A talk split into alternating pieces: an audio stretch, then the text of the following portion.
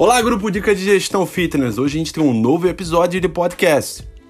E a minha pergunta para você é: você tem ido regularmente ao seu oftalmologista? É. Muitas vezes a gente cria obstáculos, dificuldades para a gente poder mudar e prosperar como empreendedor, como gestor. E, consequentemente, afetar com resultados positivos o nosso negócio, mas a gente não consegue fazer porque a gente é muito míope. Mas não é só a miopia que faz com que a gente não possa avançar e passar por obstáculos. A nossa vaidade também.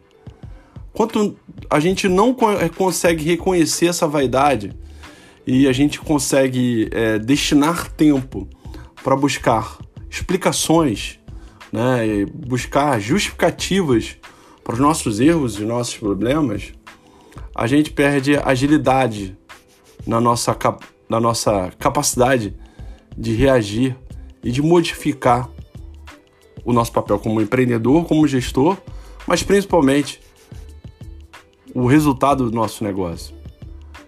Eu vejo que muitas vezes, quando a gente para para conversar com empreendedores e gestores desse setor, as ideologias, os dogmas que são é, divididos numa conversa, deixam muito claro para mim que a pessoa não consegue se auto-reconhecer.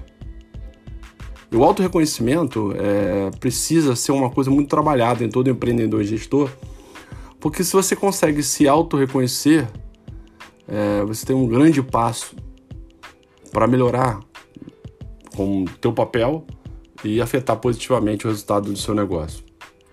Eu posso dizer com muita tranquilidade para você que eu me considero um cara extremamente vaidoso. Nossa, eu sou um cara vaidoso. Mas uma das coisas que eu faço para é, trabalhar minha capacidade de auto-reconhecimento é dividir com as pessoas as minhas falhas, os meus erros e, consequentemente, meus aprendizados.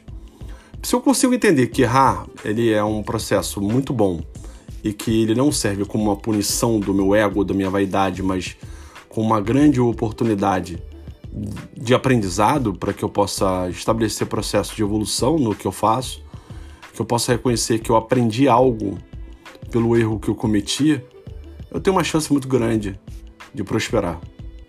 O grande problema é que nós mesmos criamos obstáculos para o nosso processo de evolução e a gente tenta reconhecer, reconhecer é, é, justificativas ou criar explicações para que nos traga conforto no nosso processo de evolução. Muitas vezes o seu negócio não vai muito bem e você sabe que você precisa melhorar. Só depende de você, de mais ninguém. Uma das grandes oportunidades que você tem é pedir feedback para as pessoas. Ah, consultoria. Eu não vou deixar de vender o meu serviço aqui no, no meu podcast. A consultoria pode ajudar? Claro, ajuda muito. Existe uma ferramenta chamada Janela de Ohari. É, muito legal.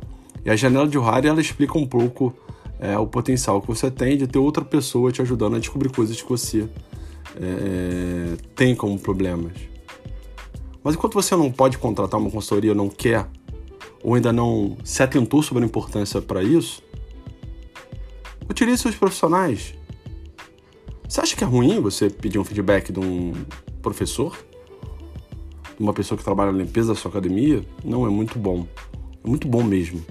Ela vai conseguir ampliar a sua visão e vai te ajudar a direcionar seus esforços para uma direção muito melhor para onde você quer retornar ou quer alavancar o seu negócio. Espero que vocês tenham gostado do nosso podcast de hoje. Mais tarde eu vou soltar outro podcast. Hoje é quarta-feira, eu não soltei um ontem porque eu tive um problema particular familiar, mas mais tarde eu vou soltar mais um podcast.